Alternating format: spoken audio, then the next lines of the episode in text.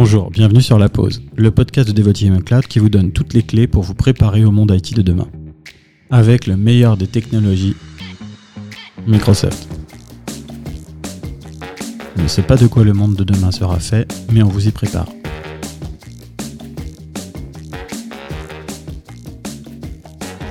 Bonjour, bienvenue dans la pause Cloud. Aujourd'hui, on va parler d'Azure et plus particulièrement de la landing zone sur Azure. Euh, alors, pour en parler, je suis avec Christian Ludovic. Bonjour Christian, bonjour Ludovic. Bonjour à tous.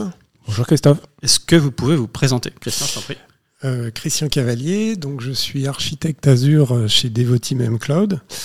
Euh, donc je fais du conseil, des migrations, de, la conception de nouveaux services sur Azure. Et je suis squad leader et donc j'accompagne une équipe de tech leaders et de consultants Azure. Ludo et moi, Ludovic Benmelis, euh, je suis architecte cloud et euh, team lead chez mCloud, euh, plus particulièrement sur la BU corporate. Et je suis en charge de, on va dire, de tout ce qui est pour aider les clients à migrer sur Azure. Donc tous les engagements, etc. etc. Exactement. D'accord, très bien. Bah, bienvenue. Bah, alors, c'est un sujet qui est assez vaste, donc on, va parler des landing zones dans Azure. Donc déjà pour commencer, qu'est-ce que c'est le landing, landing zone dans Azure et, à quoi ça correspond? Donc euh, les landing zones, c'est euh, comme son nom l'indique, une zone d'atterrissage. Euh, c'est la zone d'atterrissage pour vos applications dans le cloud. Donc les, clients, quand ils migrent dans Azure ou quand ils conçoivent des, nouveaux services dans Azure, ils mhm. ont envie que tout soit déjà prêt pour que leur application euh, puisse fonctionner correctement. D'accord.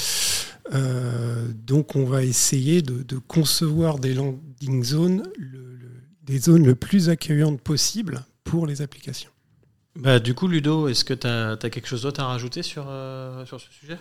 Pour le décrire? Ouais, on peut rajouter que la landing zone, c'est vraiment la partie la plus cruciale, on va dire, pour, euh, pour euh, héberger euh, toute une infrastructure sur Azure. Et c'est mhm. là où on va commencer à un peu à, discuter avec le client de son objectif, qu'est-ce qu'il veut, parler de gouvernance, parler de réseau, parler de comment il veut organiser ses informations, ses applications par environnement ou quoi que ce soit. D'accord, donc si je simplifie, c'est enfin, il prépare euh, l'hébergement de ses futures applications et donc tout l'environnement qui va être lié euh, et tous les paramètres euh, qui sont liés à ça pour être sûr de partir sur des bases sereines et concrètes. Exactement. Tout à fait. Très clair. Ok. Donc maintenant qu'on a la définition de, ce que c'est une landing zone, pour une entreprise, bah, c'est quoi les enjeux d'avoir une landing zone pour commencer? Ensuite, on verra un peu après euh, bah, qu'est-ce qu'il faut mettre en place, comment, quelles sont les évolutions, etc. etc. Mais pour vous, c'est quoi les enjeux de tout ça? Les enjeux, on va dire, c'est de, de, bien définir sa landing zone, car c'est quelque chose qui, va être, on va dire, construit. Et là où on va avoir un problème, c'est si on, on, doit la modifier, ça peut vraiment poser de, gros problèmes.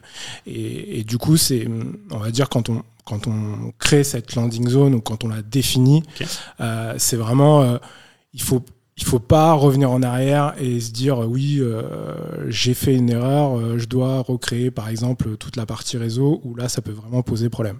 Oui, donc avoir des impacts sur le SI, sur les applications déjà déployées, etc. etc. exactement. Et même sur les coûts potentiellement, car si on doit rajouter ou faire évoluer, ça veut dire qu'on peut avoir un double run ou des choses comme ça.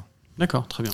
Alors je rajouterais que euh, une, landing zone bien construite, ça va permettre de vraiment euh, réduire la complexité de son SI. Hein. On va pouvoir mutualiser certaines choses, hein, le, réseau, l'identité, euh, et ça va aussi rationaliser les opérations. L'IT aura sa partie, les, métiers auront leur landing zone où ils vont construire leurs applications. une bonne organisation, ça permet vraiment de réduire la complexité. D'accord, donc ça permet d'améliorer la, notion de gouvernance finalement euh, liée à ça et à l'utilisation après. Donc, euh, Exactement. c'est pas que la mise en place technique de la landing zone, c'est toute l'organisation qu'il va y avoir autour. Exactement. D'accord, ok, très clair. Ok, on a parlé euh, de la notion de complexité et de préparation à l'avance. Est-ce qu'il y a d'autres notions qui, sont à prendre en compte dans l'utilisation de la landing zone? Oui, alors pour moi, il y a deux notions. Hein. c'est la sécurité euh, les métiers ont envie de, l'entreprise a envie que ces, applications soient sécurisées et donc on va pouvoir appliquer des droits et des, des, stratégies de sécurité sur les, sur les applications. Mmh. Et l'autre chose, c'est les coûts. Euh, l'entreprise, euh, les entreprises aujourd'hui parlent beaucoup de FinOps et euh, les, les, entreprises ont besoin de connaître les coûts exacts et les landing zones permettent d'avoir une bonne visibilité sur les coûts. on va avoir d'un côté les coûts de la plateforme et de l'autre le coût des applications dans les landing zones. Et ça permet vraiment de faciliter les, les choses dans la gestion de, du FinOps. Donc d'accord, donc c'est vraiment l'ajout à la phase de préparation, les coûts et la sécurité, euh, mais comme on pourrait voir euh, euh, l'hébergement, le mode de fonctionnement, etc. etc. Ok, très clair. Est-ce qu'on peut rajouter des choses en fait sur la notion de, bah, de l'importance des loading zones dans, dans un écosystème Azure? Ouais, il faut, il faut aussi rajouter une chose, c'est que euh, quand on crée une landing zone Azure, c'est que on, va avoir dans un ancien SI, par exemple, on, va avoir des, serveurs classiques, mais euh, il faut savoir que sur Azure, on, on, peut avoir des services pass qui peuvent être intégrés à cette landing zone, et il faut vraiment aussi en réfléchir à l'intégration de ces services euh, pour qu'ils cohabitent, on va dire, avec tout le legacy qu'on pourrait mettre sur Azure. Donc on a une vision, moi je, suis d'accord sur euh, l'importance de la landing zone. Euh, qu'est-ce qu'il faut se poser comme question si je suis un client euh, bah pour pouvoir démarrer une landing zone? On a cité certains points, quelles sont les, questions et quel est l'ordre On doit les aborder? Moi, pour moi, la première chose qu'il faut, qu'il faut regarder quand on veut créer une landing zone, c'est déjà quel est le besoin réel de qu'est-ce qu'on va migrer euh, comme service, comme application. Mhm. Euh, ensuite, euh, c'est vraiment les parties gouvernance, où là, on va, on va jouer plus sur la partie sécurité, qui doit avoir accès à quoi, etc. On va avoir toute la partie réseau pour que ça puisse communiquer avec soit du SI interne, soit avec des services publics. Euh, on peut faire de la mutualisation sur du multi-cloud. Est-ce que le client il a potentiellement euh, un autre cloud provider et euh, comment on peut faire cohabiter, on va dire, l'écosystème Azure avec l'autre cloud provider? de définir vraiment aussi de quelle façon on va déployer cette landing zone. Mhm. parce qu'il faut savoir qu'on peut déployer la landing zone de plusieurs façons. Euh, soit on va dire de manière classique euh, depuis le portail, ou soit on va dire en, automatisant au maximum euh, cette landing zone, vraiment pour, améliorer, pour avoir une vision claire de cette landing zone.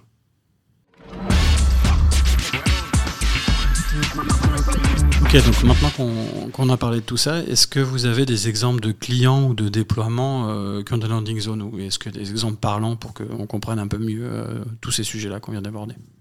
Oui, on en a, on en a énormément. On pourrait dire en premier le l'un des, des, clients. Typiquement, on a un client qui, qui a voulu faire un PA, on va dire sur Azure. Euh, donc ça veut dire faire une, une extension de son SI.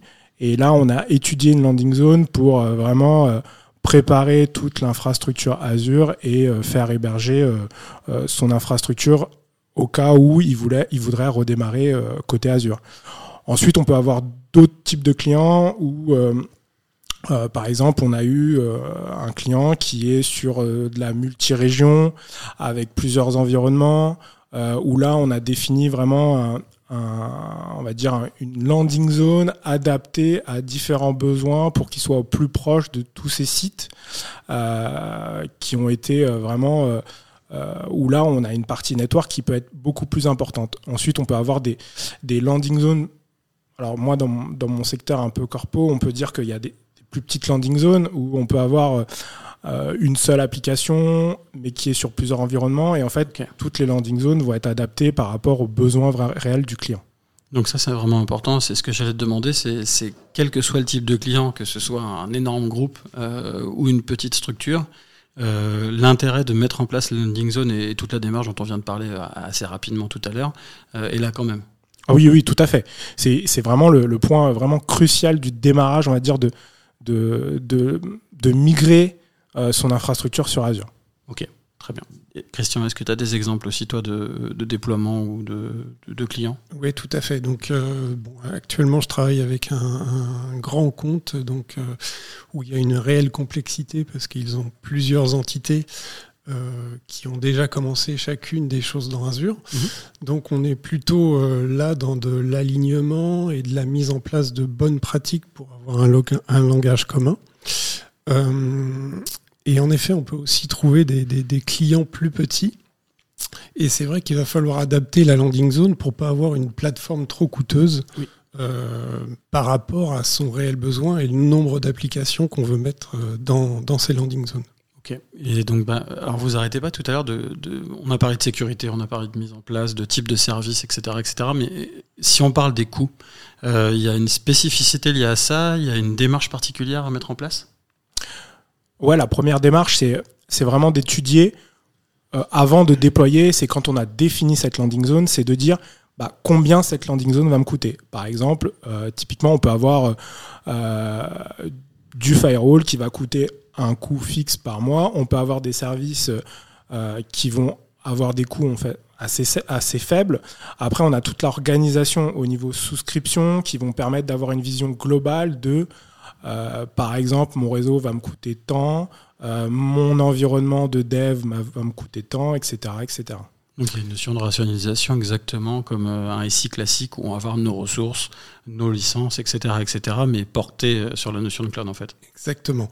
Et je rajouterais que euh, évidemment la, la, plateforme, là où il y aura le réseau, l'identité, etc., ça va être des, des coûts qui vont être partagés par toutes les landing zones. Oui, d'où l'organisation, la notion de gouvernance aussi sur les coûts dont tu parlais tout à l'heure, euh, sur le côté euh, mes applications métiers, VS euh, la DSI. Exactement. là, on a une notion de partage des coûts également pour ça, puisque finalement, c'est plus que des sources de coûts et pas forcément des notions d'hébergement, on va dire, physique ou des choses de ce type-là. Exactement. D'accord, très clair. Ok.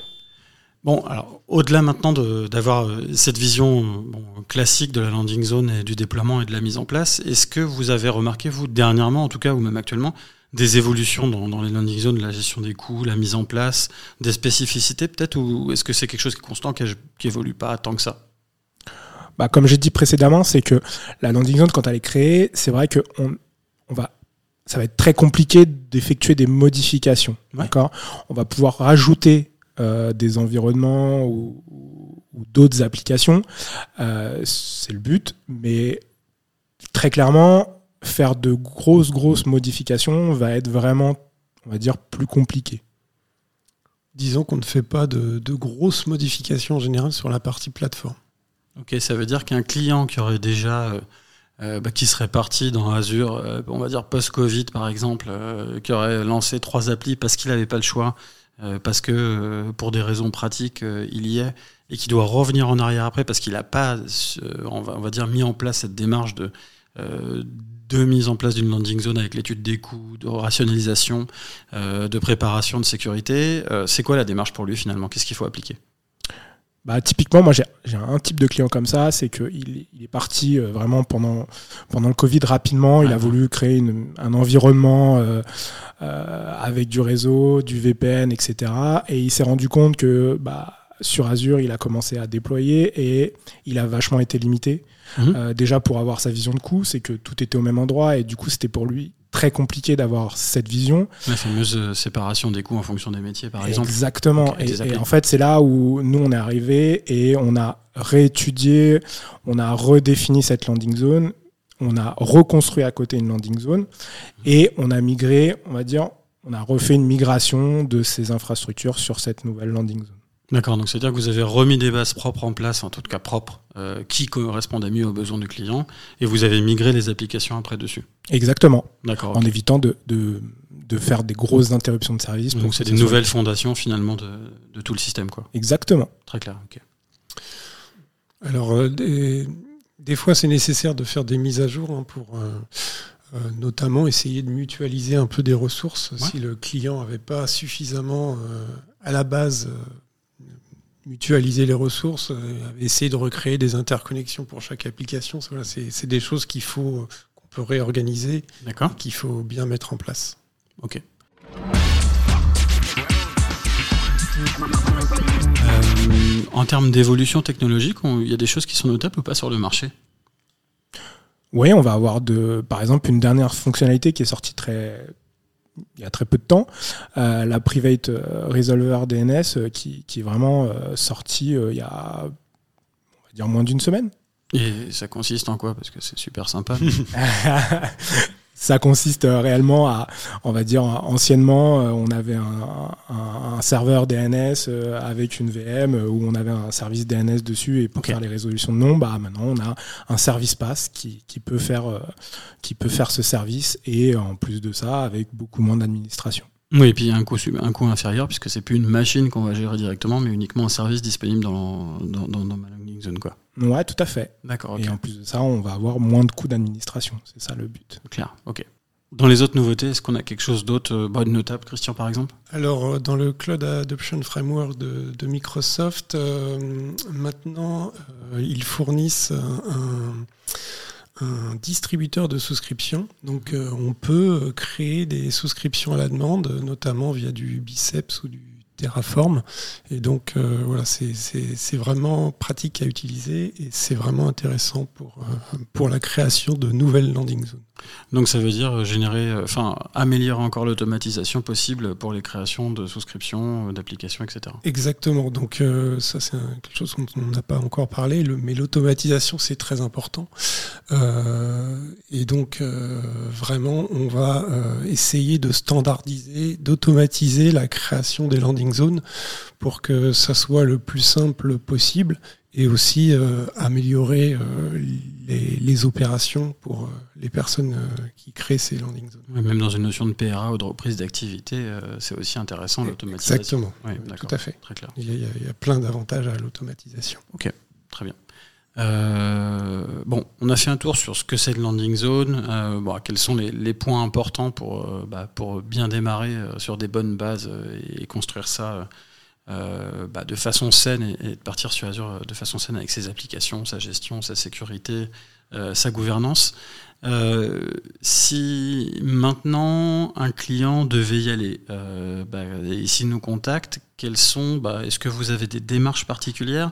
Euh, Est-ce que on a parlé bah, des points que lui devait adresser tout à l'heure, mais est-ce qu'on a des programmes? Est-ce qu'on a, moyen de les aider facilement, des méthodos? Est-ce que vous pouvez m'en parler un peu plus en détail?